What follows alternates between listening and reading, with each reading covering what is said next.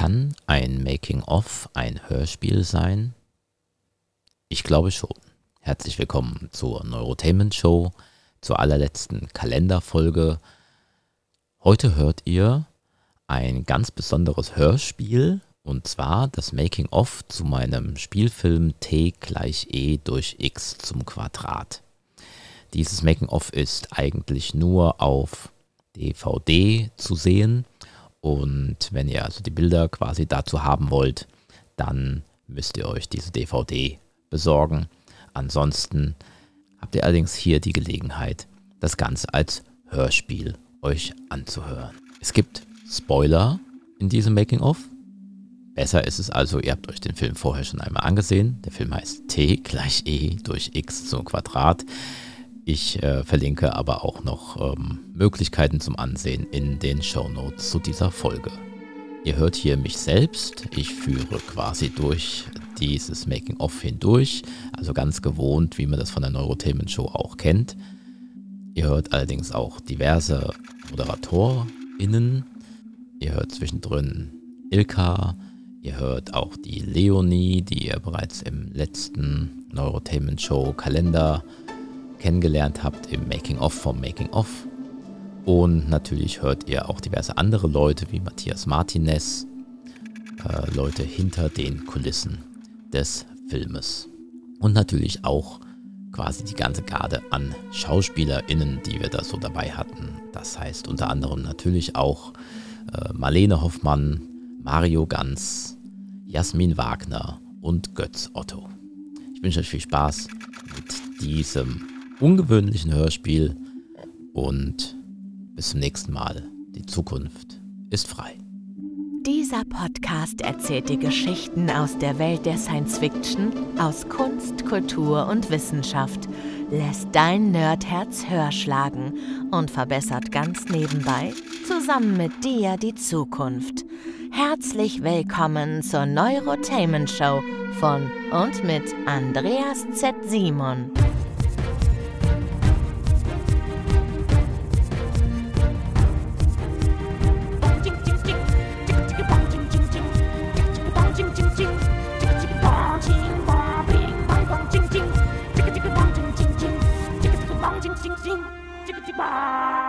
Alles ist eins und alles ist richtig. Und wir sind hier, um diese Erfahrung zu machen. Mit diesen Worten begann im Grunde die Idee zu meinem Film. Im Urlaub auf Ibiza schrieb ich das erste Konzept und dachte damals nicht, dass es noch fast zehn Jahre dauern würde, bis er endlich fertig wird. Also ich glaube, hätte ich gewusst, dass wir acht Jahre damit zu tun haben, hätte ich nicht zugesagt. Habe ich auch irgendwann mal zum Andreas gesagt, sag mal, muss denn dein erster Film, den du machst, gleich irgendwie so ein, so ein Gehirn-Brain-Fuck, mir fällt gerade kein besseres... Ja, ja, ja. Na und? Ich bin Andreas, Autor, Regisseur und noch ganz viel mehr an diesem Film. Und so richtig wollte ich in diesem Making-of eigentlich nicht vorkommen. Ich dachte irgendwie, es wäre lustiger, die anderen Beteiligten erzählen zu lassen, wie dieser Film entstand. So siehst du also gleich Ilka, die bei den Dreharbeiten auf Lanzarote dabei war. Und Leonie, die im Nachhinein die Macher und Macherinnen des Projektes getroffen und interviewt hat. Einer der wichtigsten ist dabei Matthias Martinez, der sogenannte Director of Photography. Also wir arbeiten ja schon sehr lange zusammen, wir kennen uns ja schon sehr lange mhm. durch andere Produktionen, Fernsehproduktionen und ähm, wir wussten von uns beiden, irgendwie sind wir so verkappte Filmemacher und irgendwie haben wir immer drüber gesprochen, hier Film, Kino, geil. Er hat mich einfach nur gefragt, hier, willst du einen Film machen? Ja klar will ich einen Film machen. Ja, geil. Na, so. Neues das, Projekt? Genau. Hört sich gut an. Genau. War klar, okay, ist ähm, natürlich ein nicht bezahltes Projekt. Ja. Ähm, aber das stand damals überhaupt nicht zur Debatte. Es war halt irgendwie klar, hey, wir haben Bock, wir mhm. wollen was machen. Ähm, ja klar, lass es einfach mal machen. Da war halt schon klar, okay, das wird eigentlich kein richtig konventioneller Film. Mhm sondern mehr so wie so ein Kunstprojekt, so hat er das angesetzt. Es war schon fast mehr wie so eine, eigentlich wie eine Videoinstallation schon fast gedacht. Also mhm. so ein Film, wo man sich jetzt nicht reinsetzt und jetzt denkt so, ah, toller Film. Mhm. Also so eine schöne Handlung kapiere ich, sondern mehr so ein, Hä? Normalerweise macht ja ein Kameramann das so, dass er erstmal sich ein Drehbuch anguckt und sich mhm. überlegt, finde ich das gut. Ich muss ganz ehrlich sagen, ich habe das Drehbuch auch überhaupt nicht kapiert am Anfang. Ja. Das war so für mich so, ich verstehe es nicht, aber egal, wir Ja, machen das. Wir machen das jetzt. Ne? Und man hat eigentlich weder Geld noch Zeit, um einen Film zu machen, Mhm. weil das ist immer sehr teuer, es ist immer sehr aufwendig. Das kannst du fast, das kannst du eigentlich fast gar nicht in deiner Freizeit stemmen. Ja. Oder wenn dann nur sehr mit sehr viel Geduld, was wir ja dann auch merken mussten. Ja. Äh, und da war es dann so, dass der Andreas halt sich mit Text was überlegt hatte. Okay, wir machen einen Film, der in relativ kurzer Zeit umsetzbar ist, weil so war es damals gedacht, die Hälfte des Films einfach im Schnitt rückwärts läuft. Sprich, Ja, man, genau, praktisch. das war ja genau, das war eigentlich, eigentlich war das ein sehr pragmatischer Ansatz. Er hatte halt die Idee, man dreht eigentlich nur einen halben Film Mhm. und die andere Hälfte des Films, um auf die 90 Minuten Spielfilmlänge zu kommen. Das Ja. ist ja immer so diese heilige Zahl, 90 Minuten. Das ist ein Spielfilm von mir aus. Da war halt schon klar, okay, das wird eigentlich kein richtig konventioneller Film. Mhm. Und das war halt sehr, ähm, ja, wirklich sehr artificial, weil es halt diese ganzen, also ich sag mal fast die Hälfte von dem, was jetzt den Film ausmacht, Mhm. Charaktere, Figuren, Szenen, ganz viele Sachen, die gab es damals noch nicht. Es gab Okay. eigentlich nur Merlin, Ava, Meerjungfrau, Clown, diese vier Figuren. Mhm. Tatsächlich wurde die Idee aber immer komplexer, je länger ich darüber nachdachte. Und so gab es irgendwann ein echtes Drehbuch, wenn auch mit mehreren Seiten rückwärts geschrieben. Herr Geschäftsführer, Ja, sind Sie der Produzent von T gleich E durch X Quadrat? jawohl. In der Dann Tat. habe ich hier das überarbeitete Drehbuch für Sie.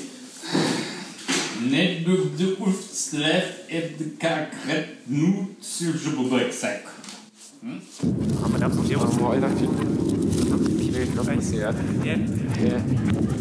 Das las sich ganz interessant, das Drehbuch. Und im Gegensatz zu meinem Partner, Geschäftspartner Tom, äh, war ich überhaupt nicht begeistert von der Idee. Was hat dich denn letztendlich überzeugt? Äh, ja, ich möchte das produzieren. Ich möchte da Teil von dem Film werden. Gut, also das, die Überzeugungskraft von Andreas und das, die Thematik. Ich meine, ich habe das Drehbuch mir ja durchgelesen. Ich fand die Thematik sehr interessant. Also ich war nicht so überzeugt Warum dann nicht das machen? und habe mich dann erst äh, so im Mittelteil eingeklinkt, als ich gemerkt habe, der meint es ernst. Er hat so gewirkt, als wollte er das wirklich durchziehen. Wie würdest du Andreas beschreiben? Hat er irgendwie besondere Merkmale oder? Er ist außerordentlich filmaffin, Sehr kreativer Mensch. Sehr umgänglich, sehr freundlich, aber eben auch von seiner Sache überzeugt. Kennt sich sehr gut mit neuen Medien aus. Ein bisschen crazy. Und wenn er so einen Stoff sich ausdenkt, dann ist er da voll drin. Sein Motto ist ja, die Zukunft ist frei. Die Zukunft ist frei. Das war ein Satz, mit dem ich auch immer meinen Podcast, die Neurotainment Show, beendete. Ich wusste nämlich schon immer, dass ich irgendwann einen Film machen würde, der mit diesem Satz enden würde. Das hatte ich nämlich irgendwann mal geträumt. Und zumindest in dieser Hinsicht ist der Traum auch wahr geworden. Andreas und ich kennen uns schon relativ lange. Also ich hatte ein Praktikum damals gemacht und dort haben wir uns kennengelernt und dann haben wir ein ganz schlimm peinliches Kindermusikvideo in Österreich gedreht und ich war Aufnahmeleiter, obwohl ich Praktikant eigentlich war und Andreas sollte mich eigentlich unterstützen. Und alles, was er getan hat bei dem ganzen Dreh, war auf Play zu drücken, wenn das Kinderlied loslief und dann wieder auf Stopp. Aber wir haben zwischendrin viel geredet miteinander und mochten uns. Und seit dieser Zeit hat er immer wieder versucht, mich in irgendwelche Rollen reinzubringen. 2010 kam er dann eben mit dem Drehbuch zu äh, T ist gleich E durch X Quadrat äh, um die Ecke und ich habe es gelesen und fand es auch gut. Hallo und herzlich willkommen in der Bude von Mario Ganz. Ich bin am Putzen. Das ist das Geräusch, was ich hier höre? Ein Staubsauger. Ah ja. Okay. Gut. Wird es wenigstens deswegen gedreht, weil ich heute gesagt bekomme, dass ich reich und berühmt bin. Das wird deswegen gedreht, weil ich jetzt das Making-of schon anfange. Gut. Ich fange hier mal mit. Äh, Das war Mario ganz bevor er berühmt wurde. Andreas erzählt mir eigentlich seit Beginn des Drehs, dass ich bald reich und berühmt bin. Ähm, ich sage dann häufig, gerade zu dem Reich, äh, ja, dass ich Millionär in der Währung bin, die es noch nicht gibt. Ich glaube allerdings, niemand hat bei dem Film mitgemacht, weil er gedacht hat, er wird jetzt sehr reich, auch ich nicht. Und ähm, ich glaube, solche unabhängigen Filme, die macht man eigentlich einfach, weil man Bock drauf hat. Ähm, niemand, der da mitgemacht hat, hat jemals 90 Minuten gedreht. Vielleicht sollte ich an dieser Stelle erwähnen, dass die interviewten Personen hier nur ihre eigene Meinung wiedergeben. Bereits bis hierhin hätte ich schon mehrfach widersprechen können. Aber ich habe ja gesagt, ich halte mich raus. Also Jasmin, erzähl du uns doch, wie es dazu kam, dass du mit dabei warst. Naja, also es gab ein krasses Casting. Ähm, also eine Dschungelprüfung ist nichts dagegen. Also ich glaube, man hatte in mich Vertrauen, oder Andreas hatte in mich Vertrauen, weil ich eben ihn kannte. Wir haben fürs Fernsehen, für ein äh, Fernsehformat zusammengearbeitet. Ich habe ihn, glaube ich, ein, zweimal gezwungen, ins Theater zu kommen. Ja. Und ich war, wie man so schön sagt, zur richtigen Zeit am richtigen Ort. Ich habe äh, wenig Kinoerfahrung vorher gemacht und fand es wahnsinnig schön, die Erfahrung zu machen, in so einem großen Projekt dabei zu sein und eben auch lange Ja. zu drehen, von Anfang bis Ende. Wir wussten ja alle nicht, wie lange es werden würde. Ja. Aber es ist ganz egal, wie lange etwas dauert. Hauptsache, das Ergebnis ist dann irgendwann wird da und gut. Für die anderen Rollen gab es dann aber schon ein echtes Casting. Kamera läuft. Gude. Hi. Da steht dein Name drauf. Mal wieder mehr bestellt, als du verdienst, was? Ja. Hier steht dein Name richtig dick drauf. Jo. Geh mal zu deinen Diensten, ja? Alles klar. Okay, Mann. Okay, Mann. Okay, das war. Ja, aber. Ja. Fertig? Äh, ja, so gut wie. Mir wäre es lieber, du guckst dir das später nochmal an. Sie kommen gleich. Treten Sie bitte näher und nehmen Sie schon mal Platz. Möchten Sie Kaffee? Hier wurde dann auch Marlene Hoffmann gefunden. Komm, rett in die Meerjungfrau hier. Wie war das denn mit deiner Rolle? Wie konntest du dich denn an, mit der Penny identifizieren oder waren da komplette Unterschiede? Naja, also es war ursprünglich tatsächlich so, dass ich für eine andere Rolle vorgesprochen habe, glaub- also vor, ge gecastet wurde für die Praktikantin, glaube ich. Hi, hi. Hi. Schau mal, hier steht dein Name drauf. Ist mir wieder bestellt, als du hier verdienst, ne? Da meinte Andreas, wir suchen auch noch jemand anderen. Äh, hättest du da vielleicht Bock drauf? Und Ja. dann dachte ich natürlich, klar, auf jeden Fall. Ähm, und äh, identifizieren insofern, dass ich den Eindruck hatte, die Rolle war nicht wahnsinnig vorgegeben. Also ich hatte den Eindruck, ich konnte da relativ frei mir aussuchen, was ich da spielen möchte. Ist ja vor allen Dingen eine Figur, die in der Erinnerung stattfindet und äh, auf die ja auch viel projiziert wird, auch von Marios Figur. Insofern hatte ich da eigentlich viel Spielraum und viel Freiraum. Genau, die Mischung war mir hier besonders wichtig. Und Mario und Marlene, beziehungsweise im Film dann Merlin und Penny, schienen mir als ein Paar, das selbst eine kaputte Zeitlinie nicht trennen kann. Und so waren wir bereit für die Kostüm- und Make-up-Probe.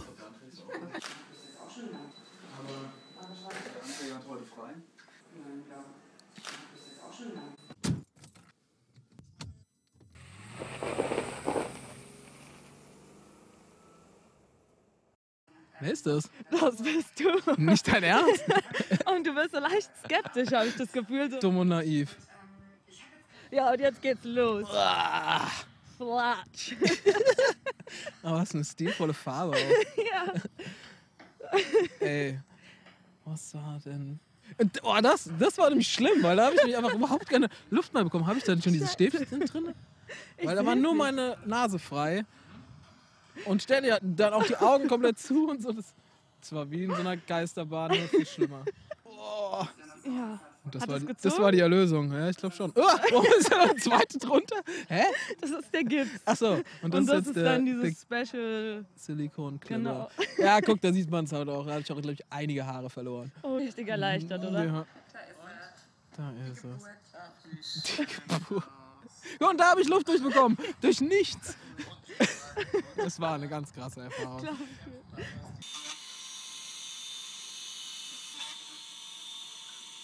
Glaub Mhm. Aber ist doch Wobei auch mega. ich Ist das sogar gar nicht noch schlecht schärfer, finde, ja. ich. Besser, ja. Finde ich besser. Ja. Ja. Ein bisschen fest ist.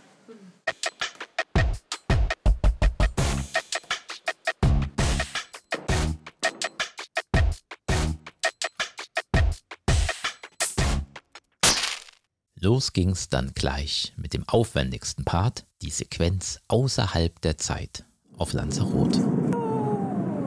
Hier sieht's auch.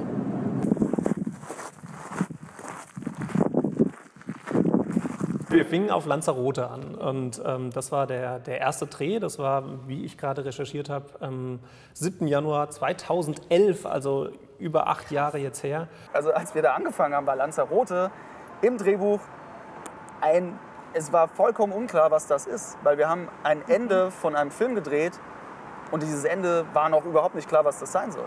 Wie spinnt man den Rest dann wieder zusammen? Also Ja, das war halt genau das Problem. Also wir mussten mit sehr viel, eigentlich wenn du so willst, sind wir da einfach mit sehr viel Fantasie, mit sehr viel wir gucken mal, ja. äh, haben wir da die Bilder gedreht. Es ist ja eine unglaubliche Landschaft da auf Lanzarote. Also es ist eigentlich wie der Mars. Also es ist einfach nur äh, Vulkanlandschaft und eiskaltes Wasser. Wieso wurde eigentlich Lanzarote als erster Drehort gewählt?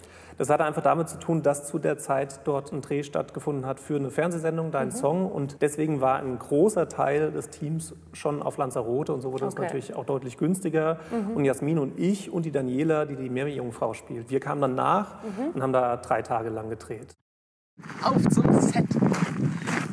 Man fährt da hin mit dem Gedanken, okay, wir drehen unter Wasser. Mhm. Viele Unterwasserbilder, die geplant waren. Und die auch, da bin ich wieder bei dem Thema Director of Photography, die ich nicht selbst gedreht habe, sondern die da der Nils Keber, mein Kompagnon, der echt auch einen tollen Job gemacht hat, der äh, ganz viele Steadicam-Bilder und auch die Unterwasserbilder gedreht hat. Ah, ja. Wir sind da hingefahren und jetzt hast du da vor, unter Wasser zu drehen mit einer Meerjungfrau, die jetzt auch nicht so viel anhat. Und was war? Wir kommen dahin und das Wasser war eisekalt. Also es war eine ganz komische Mischung aus undankbarer Drehsituation für alle, vor allen Dingen für die Schauspieler. Und das, das war halt auch für Andreas und mich halt auch echt eine blöde Situation, weil Mhm. du fängst halt jetzt so ein Filmprojekt an und jetzt, jetzt wie soll ich sagen, du quälst halt direkt von Minute eins schon so deine Hauptdarsteller und denkst Ja. schon so, oh. Der ganze Trip nach Lanzarote war ein einziges Abenteuer. Also es war wirklich eine Situation, wie ich sie vorher noch nie erlebt habe. Wir waren also dort im Januar. Das heißt also, man muss sich das vorstellen, wir hatten dort einen Unterwasserdreh, also in meinem Fall. Ähm, ich saß also mitten im Januar auf ein paar Meter Tiefe, weiß nicht mehr, sechs, sieben Meter oder was in der Tiefe, auf dem Meeresgrund auf einem Stuhl in einer Meerjungfrauenflosse. Also es ist definitiv ein Abenteuer gewesen. Wie war denn die Zusammenarbeit mit den Kollegen auf äh, Lanzarote oder während den Dreharbeiten? Also wir hatten unglaublich viel Spaß, wirklich. Also wir haben so viel gelacht, also auch am Strand, diese Szenen. Ich saß mit meiner Flosse am Strand und wie ich dann ins Wasser gekommen bin, ich wurde getragen und die Leute haben ihre Geldscheine verloren aus ihren Badehosen. Also es war unglaublich lustig und die Leute waren sehr nett. Also äh, ein richtiges Traumfilmteam, mit dem man sich auch vorstellen kann, solche abenteuerlichen Sachen zu machen. Also wo sich auch jeder auf den anderen verlassen muss und jeder weiß, was er zu tun hat. Also ähm, definitiv ein tolles Team. Auch Produzent Tom Spalek erinnert sich gerne an die Zeit auf Lanzarote. Du hast es doch auch irgendwie gelernt mal, den äh, Schwertkampf, richtig? Ja. Ähm, in meinem ganzen Sammelsurium von gefährlichem Halbwissen und äh, angefangene Sportarten, in denen ich nicht olympische Titel gewonnen habe, ist auch Schwertkampf mit drin. Also in der äh, Schauspielausbildung Fechten, Mhm. ganz elegant. Und dann habe ich bei Robin Hood äh, äh, mitgemacht. Ich war also in dem Stück Robin Hood und habe die Maid Marian beschützen müssen als Gouvernante und habe dort eine ziemlich tolle Schwertkampfszene gelernt. Und ich habe das richtig lieben gelernt. Also Das ist glücklicherweise nicht ganz scharf. leider. Und es gibt nichts Tolleres, als mit so einem Schwert einfach rumzurennen, aber es ist verboten. Man darf mit ähm, so einem geschmiedeten. Schwert nicht. Ähm, Es ist ja auch in Innenstädten inzwischen verboten, Waffen zu tragen. Spießig, aber wahr. Ja, ne? Und wie war das so insgesamt bei den Dreharbeiten? Auch mit, dem, mit deinem Partner Mario ganz Ja. Äh, Mario ganz großartig. Großes Vergnügen mit ihm.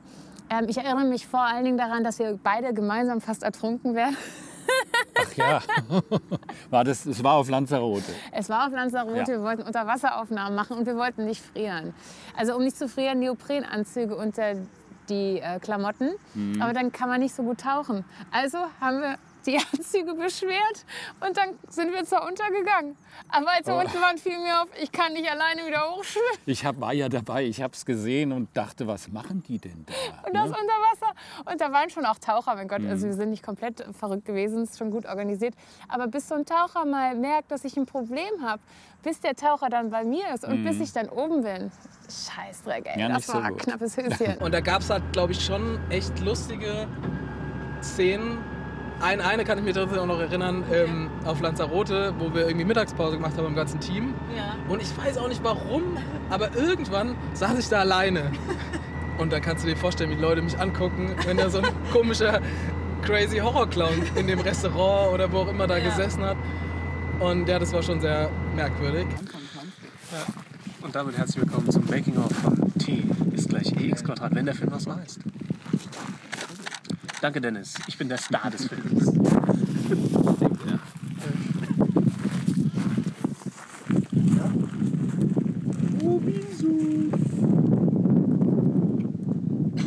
Bei so einer Filmproduktion sind ja jede Menge Menschen beteiligt. Und ein wichtiger Job ist zum Beispiel der der Maskenbildnerin. Das ist in dem Fall die Corinna. Und wenn ich mir das hier so angucke, ist es nicht nur ein wichtiger, sondern vor allem auch ein aufwendiger Job, oder? Ja, da hast du recht.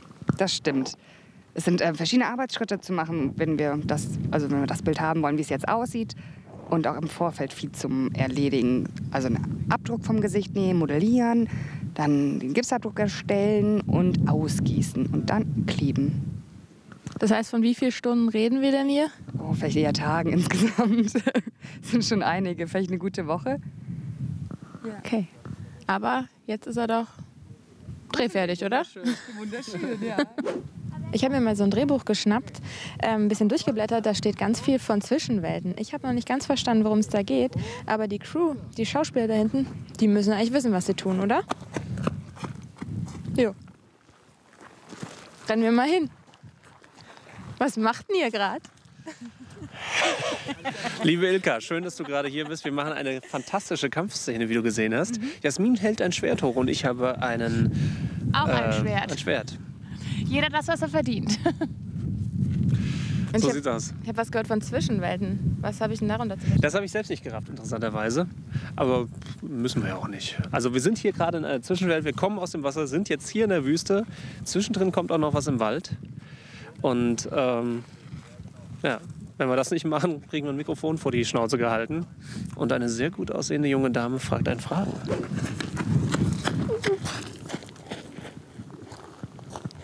Was sagt denn der Clown dazu? wer, wer, bist, wer bist du denn? Weißt du? Nimm mal das Gebiss besser raus. Also, wer bist du? Wo kommst du her? Was Das machst ist du eine hier? gute Frage. Ähm, also ich bin der Horrorclown und wo ich herkomme, ist eine gute Frage. Ja, ich muss die Szene leider noch mal drehen. Ich kann langsam nicht. Dann fragen wir doch jetzt mal unseren Kameramann, den Matthias, ob er denn versteht, was hier so zwischenweltlich so läuft oder drückst du einfach nur Rec? Also ich habe mir ein paar Gedanken gemacht und habe gemerkt, nee, keine Ahnung. Deswegen, ich drücke nur Knöpfe. So, dann nutzen wir jetzt einfach mal die letzte Chance, denn einer muss ja wissen, was es mit dieser Zwischenwelt so auf sich hat. Der Regisseur. Und der muss mir jetzt einfach nochmal erklären, was eine Zwischenwelt ist. Ähm, die Zwischenwelt ist das, was wir in unserem Gehirn mit uns rumtragen, also unsere eigene Vorstellung von Zeit. Okay, und was hat das mit dem Film zu tun? Und da befinden sich nun unsere beiden Zeitreisen und versuchen, ihre eigene Zeitlinie wiederherzustellen. So ist es. Ganz klare Sache. Doch leider spielt der Film nicht nur in dieser Zwischenwelt außerhalb der Zeit, sondern vor allem in Frankfurt am Main.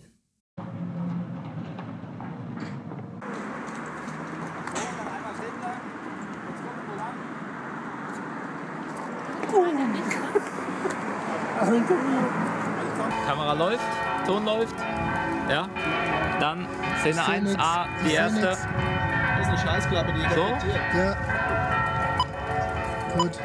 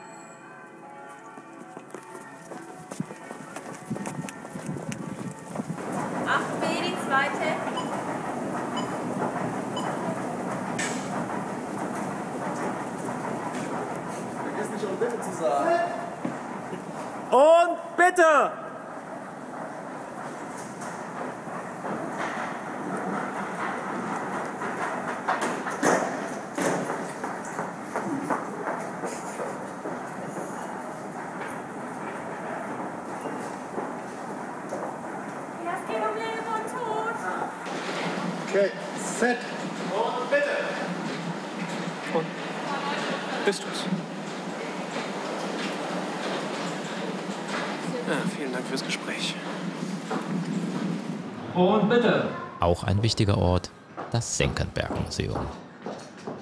Das, zumindest für mich, Schöne an den Dreharbeiten, wir hatten zwar kaum Geld, aber wir hatten auch keinen Druck von außen. Niemand, der uns reingeredet hätte, wie wir den Film zu machen haben. Also eine easy Sache. Die Idee war, es gibt diese Zeitschleifen und Marios Charakter ähm, hat jetzt irgendwie die Fähigkeit, innerhalb dieser Zeitschleifen etwas zu verändern. Und durch diese Veränderung beendet, wird diese Zeitschleife beendet. Das ist die Idee gewesen. So, das heißt also, Mario bewegt sich jetzt innerhalb dieser Rückwärtsphase praktisch vorwärts. Geht die Tür auf, steckert raus, zack, und seid wieder in der kleinen Situation wie ich. Genau, und jetzt läuft das Ganze rückwärts. Genau, der Fahrstuhl fährt runter, jetzt steht er hier und jetzt kommt dieser Magic. genau, der. Ja.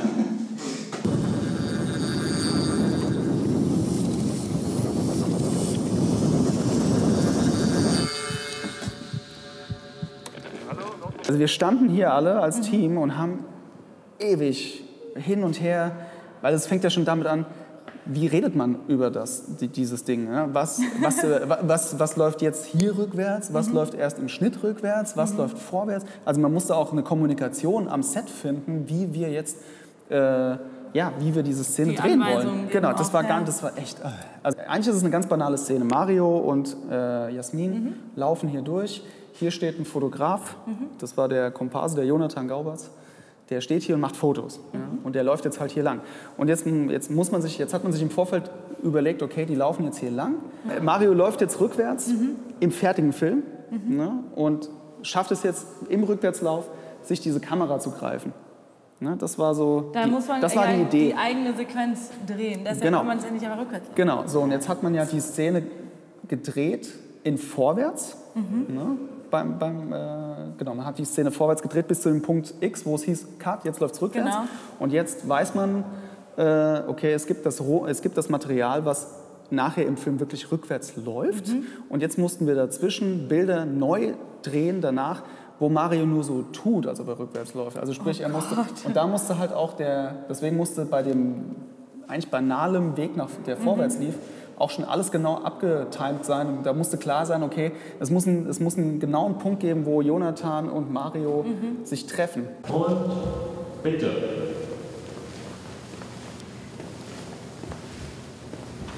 Entschuldigung. Ich glaube, Sie haben Ihre Kamera verlassen.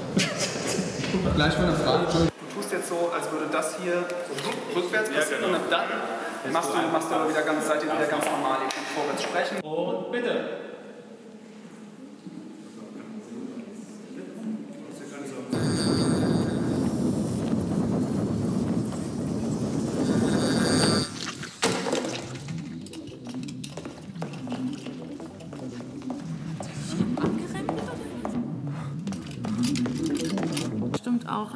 Paar coole Sachen. Oder das Ja, heißt ein paar. also- Was sind denn deine Lieblingsszenen ganz konkret? Genau. Hast du Lieblingsbilder? Ja, eine Szene, die mag ich, die ist in der Disco.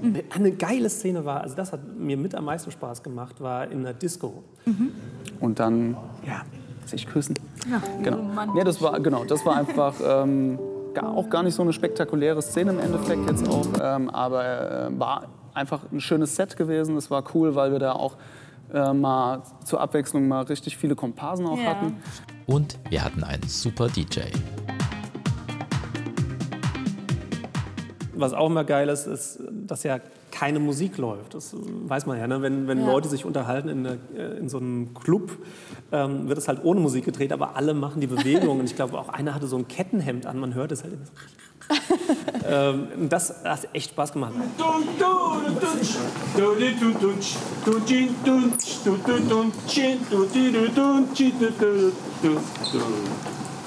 Es gab ein paar Stellen, die einfach cool waren. Also und das waren natürlich auch so diese, diese Drehs mit, wir gehen im Auto unter. Mhm. Das wurde ja an vers verschiedenen Stellen gedreht. Und Mein Held, rette die Meerjungfrau! Genau, ihr scheiß Zombies!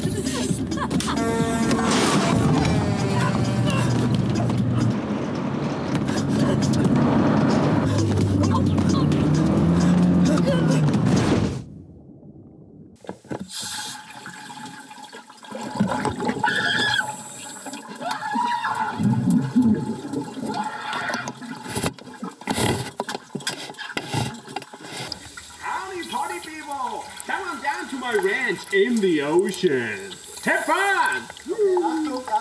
einer dieser Drehs war dann mitten in der Nacht, weil das wurde im Sommer gedreht, sind wir an einen Zum See. Glück. Ja, zum Glück, ja. In einen äh, See mitten im Nichts. Das ist die erste Szene, glaube ich, im Film. Da, da komme ich aus dem Wasser raus. Ich laufe, Set. Okay. Und jederzeit.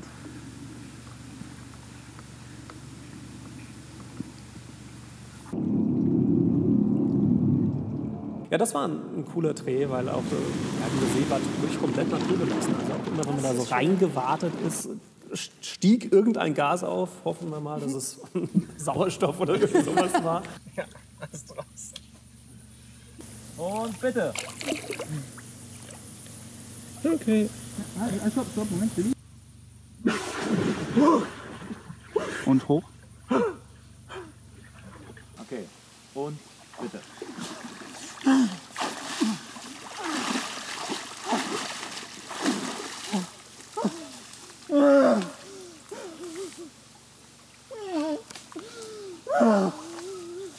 Aber es gab eine Szene, da sind wir in, also in einem sehr, auch so, so einem Kellerraum, ja, Mhm. hässlicher kleiner Raum.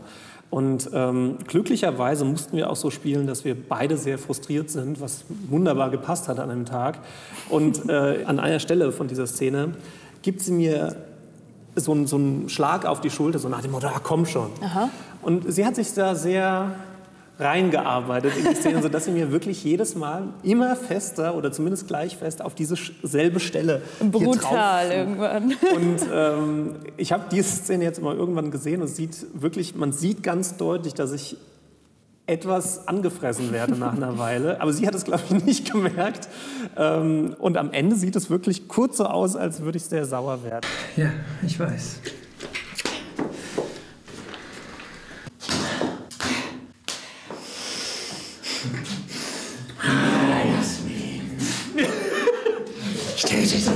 Gedreht haben wir übrigens deswegen so lange, weil es ja kein bezahlter Auftrag war.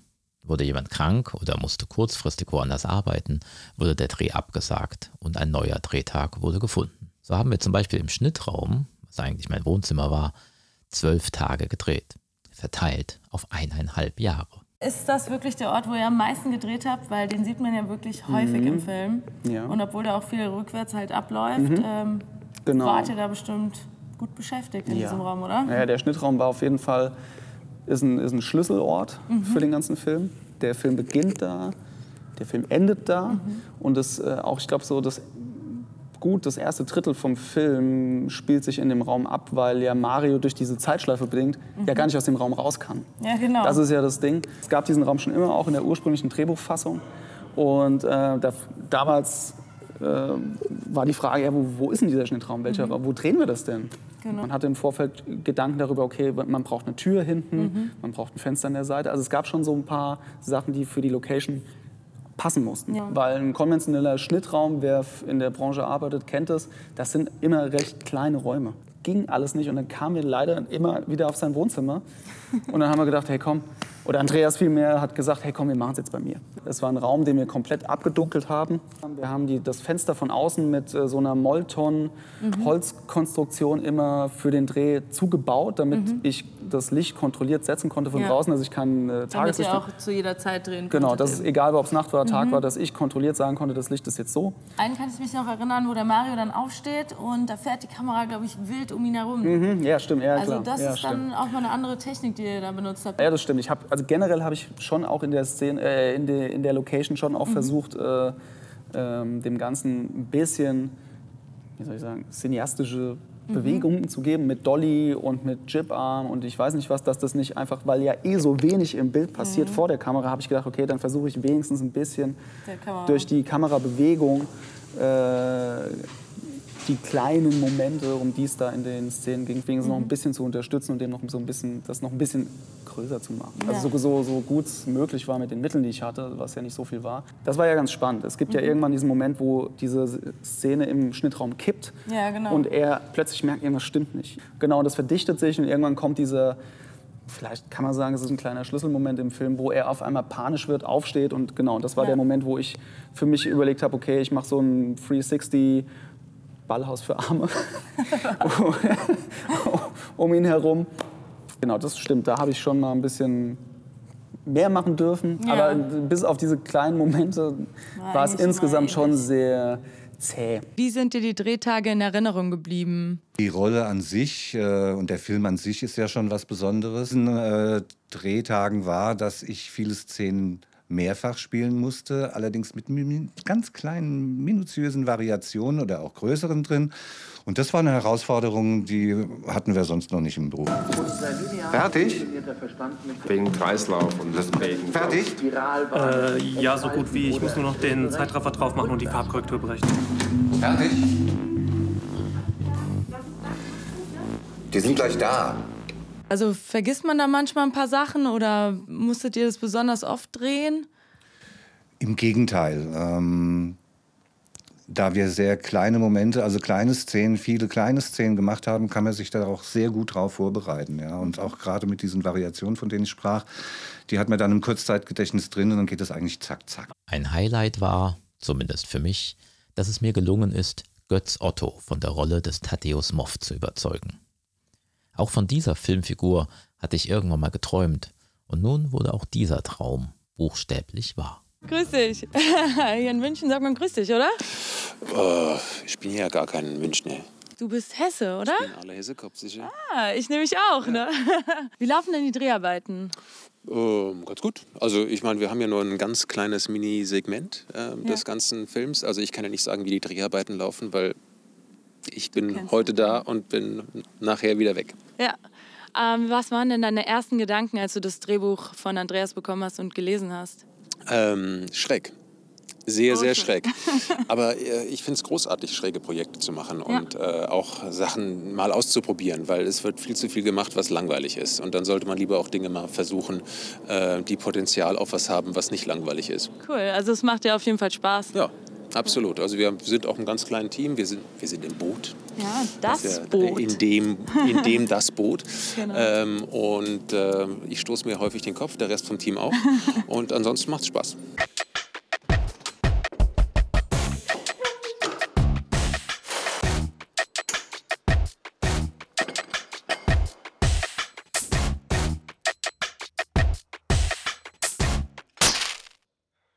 Irgendwann haben wir es dann doch geschafft, uns aus der Zeitschleife der Dreharbeiten zu befreien und sind in die nächste Zeitschleife geraten, die Postproduktion. Der Schnitt war dabei sogar derart kompliziert, dass wir völlig vergessen haben, irgendwelche Making-of-Aufnahmen dazu zu machen. Aber glaubt mir, hier wurde einiges geleistet. Dann musste nur noch der Ton poliert werden. Und wenn jetzt gleich von einem Andreas die Rede ist, dann ist damit Andreas Rath soweit gemeint, der Sounddesigner des Films. Moritz? Ja. Von Klangbezirk. Wir hatten heute ein kleines Treffen mit den Schauspielern von T ist gleich E durch X Quadrat. Und zwar waren die zum Nachsynchronisieren da, ne? Ja. Genau. Was ist das denn? Was bedeutet das? Selbst wenn der Sound gut war, gibt Mhm. es immer wieder Entscheidungen, die der Regisseur treffen möchte, im Nachhinein zu sagen, mir hat das nicht gefallen, wie der Schauspieler gesprochen hat. Ähm, dann kommen die ins Studio und das dauert dann oft sehr, sehr lange. Ich kümmere mich momentan um den Dialogschnitt, also das, was vom Set gut ist und da ist. Ähm, da gucke ich, dass da ein, ein relativ cleaner Sound draus wird, denn es gibt immer wieder Probleme am Set, die, die man im Nachhinein beheben muss, egal wie gut der Tonmann oder Tonfrau ist. Und dann werde ich weiterhin die Geräusche schneiden. Also der Geräuschemacher hat zusätzlich zu den aufgenommenen, am Set aufgenommenen Geräuschen nochmal Schritte gemacht extra oder irgendwelche, die ganzen Gadgets, die im Film mitspielen, die Ja. hat er nochmal nachgebaut mit Mechanik und so. Das klingt jetzt sehr, sehr cool. Ja. Ähm, Andreas kümmert sich dann ähm, um die Soundeffekte, also um die richtigen, die, die richtig knallen, ja, also die vorbeifahrenden Autos und sowas halt. Also Andreas kümmert sich zum Beispiel auch um die Sequenzen, die rückwärts ablaufen, ähm, dass da nicht einfach nur ein Tonband rückwärts abgespielt wird, sondern dass das wirklich schön designt wird und, und Eindruck macht. Und am Ende hat es sehr viel Spaß gemacht, die äh, Nachsynchronisation zu machen. Und das Geilste war aber, da der Clown ähm, noch keine Stimme hatte, also die Geräusche, habe ich die auch alle gemacht. Ach, was. Und das war so, äh, alles, was ich bei Walking Dead gelernt habe, konnte ich dann dort einsetzen, weil es, es sind halt diese...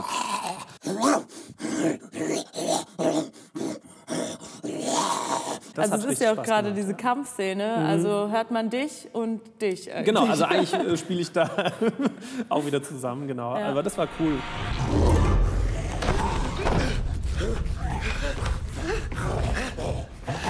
Wir haben, glaube ich, für jede Szene mit dem, mit dem Clown haben wir so fünf, sechs Spuren übereinander gelegt. Also mit Mhm. verschiedenen Geräuschen. Nur das Schmatzen, nur, äh, nur das Schreien oder so. Und das Konnte war- man sich mal richtig austoben. Dann, ja, genau. Ich war sehr müde danach. Ja. Also ich konnte gut schlafen. Ja. Schon vor allen anderen erzählte ich meinem Lieblingskomponist Moritz Eggert von der Filmidee, mit der Bitte, dem Film eine Ouvertüre zu schreiben.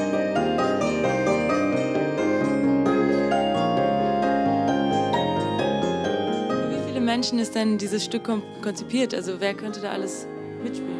Also wenn man es so wie es komponiert ist aufnehmen würde, bräuchte man äh, Bassklarinette, vier Hörner, zwei, drei Posaunen, Pauke, Tempelblock, ein Glockenspiel, Marimba, Vibraphon, zwei Harfen, Klavier, Bongo, E-Bass, Akkordeon und Banjo.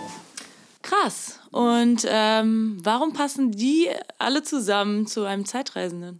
Ja, weil die Idee wirklich, also das war jetzt mein, meine persönliche Idee dazu, dass, ähm, dass jemand, der in der Zeit reist, dass der natürlich viele Gegenstände aus unterschiedlichen Epochen einfach ansammelt. Und deswegen Mhm. wollte ich einfach so eine möglichst äh, verrückte und, und chaotische Besetzung eben haben, wo eben ein E-Bass neben einem Banjo und neben, einem, neben einer Harfe spielt und so. Das Mhm. sollte so ein bisschen diese, diese Zeitreise-Thematik in der Musik widerspiegeln. Am Ende lief die gesamte Filmmusik bei der Firma Christine Musics zusammen. Dort waren auch noch einige andere Komponisten am Werk, wie zum Beispiel Kai Fenschel. Wie bist du da vorgegangen? Wie ist die Musik entstanden? Ja, also ich habe erstmal ein Spotting mit dem Andreas gemacht, als dass wir uns zusammen den Film angeguckt haben.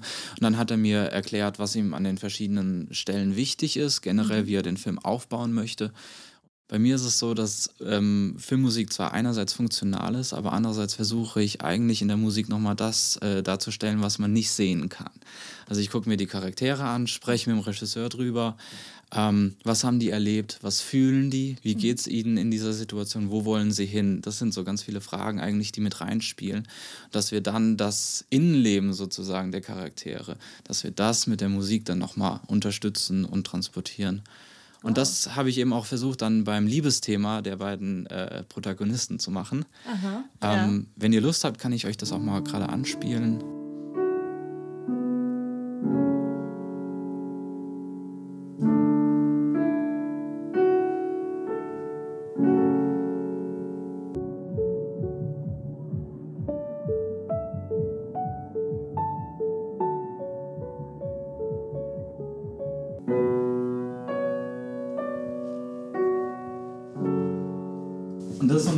Kleines Motiv, das sich aber sozusagen durch alle Schlüsselszenen der, ähm, des Liebespaars zieht, sozusagen. Mhm. Also egal, ob das jetzt Abschied oder ähm, Wiedersehen oder was auch immer ist. Ja, Axel, du sitzt hier so hochkonzentriert. Was machst du denn gerade? ähm, lege die Musik jetzt zeitlich auf den Film. Also die einzelnen Stücke haben wir in einzelnen ähm, Sessions aufgenommen Mhm. und bearbeitet. Und jetzt kommen alle zusammen in einer Zeitlinie in den, in den Film. Und ich muss gucken, dass die synchron zum Bild liegen, Mhm. dass auch die Musik ertönt, wenn wir es angelegt haben. Und Mhm. ähm, ja, genau. Dann geht das Ganze nochmal zum Andreas Ratzuwald in den Klangbezirk. Der mischt die Musik dann zusammen mit den ganzen Dialogen und sonstigen Soundeffekten. Also bei Andreas äh, kommt da nochmal alles zusammen, aber bei euch laufen auch schon eigentlich alle Fäden zusammen, ne? Von allen Für die Musik. Komponisten. Wir haben Orchester aufgenommen, wir Mhm. haben Komponiert natürlich auch. Also Ja. komponiert, äh, komponiert produziert. Also, ähm, also es ist äh, im Prinzip ist hier die, findet hier die Musikproduktion Mhm. für Der Text statt. kreative Teil.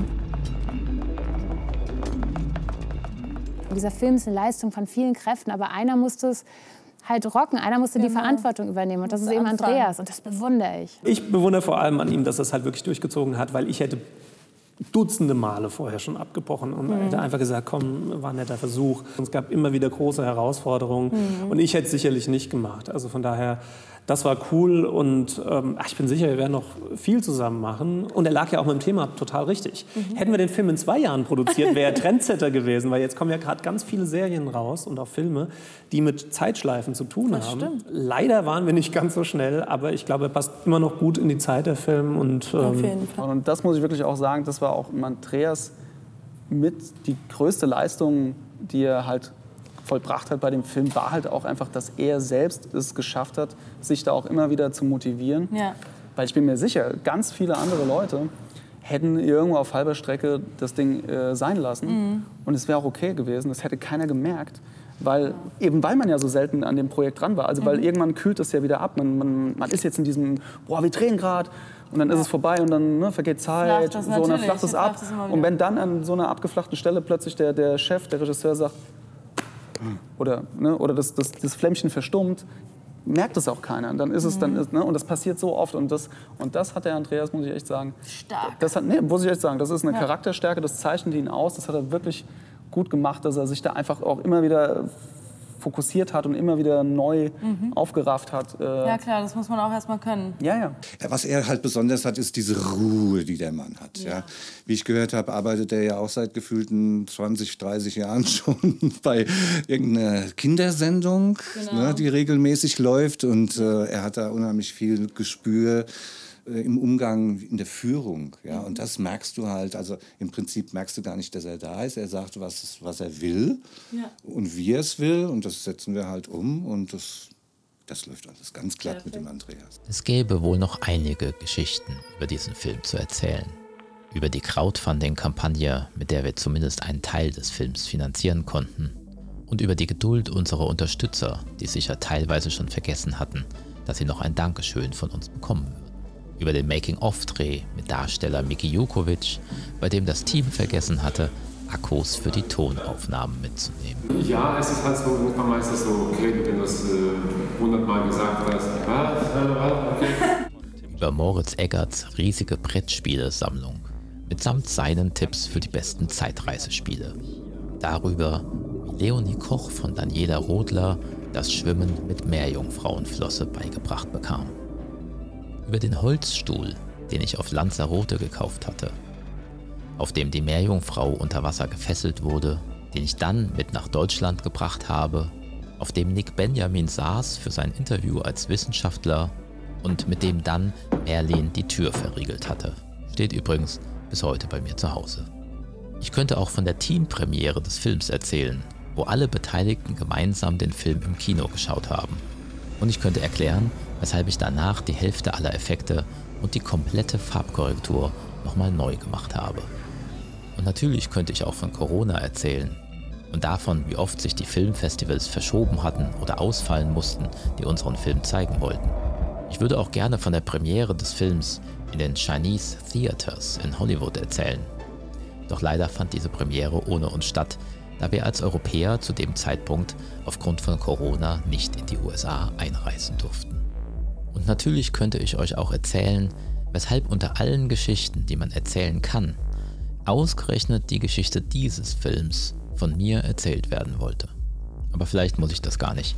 Vielleicht weißt du es schon. Oder du ahnst es bereits. Oder es kommt irgendwann der Tag, an dem dir dieser Satz durch den Kopf geht. Alles ist eins und alles ist richtig. Und wir sind hier, um diese Erfahrung zu machen. Also bedanke ich mich bei allen, mir bei diesem Film geholfen haben, den genannten und den ungenannten. Ganz wichtig, vergesst eines nicht. Die Zukunft ist frei. Das war die Neurotainment Show von Andreas Z. Simon. Wenn dir die Folge gefallen hat, wie wäre es dann mit einer positiven Bewertung? Und abonnieren nicht vergessen. Noch mehr Neurotainment für eine bessere Zukunft findest du auf www.simon.vision. Vielen Dank und bis zum nächsten Mal. Wir hören uns in der Zukunft.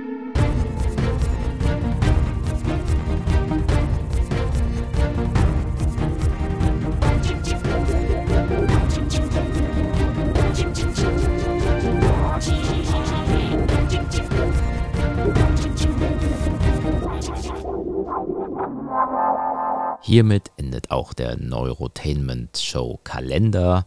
Sagt mir doch gerne mal, was ihr davon gehalten habt, dass ich da jeden Tag irgendwie ein paar Folgen rausgeballert habe mit eher ungewöhnlichen Inhalten. Das würde mich durchaus interessieren. Ab jetzt ist Ruhe, aber damit und es geht wieder ganz regulär weiter im Februar, dann wieder alle 14 Tage bei neuen Folgen der Neurotainment Show, deinem Zukunftspodcast.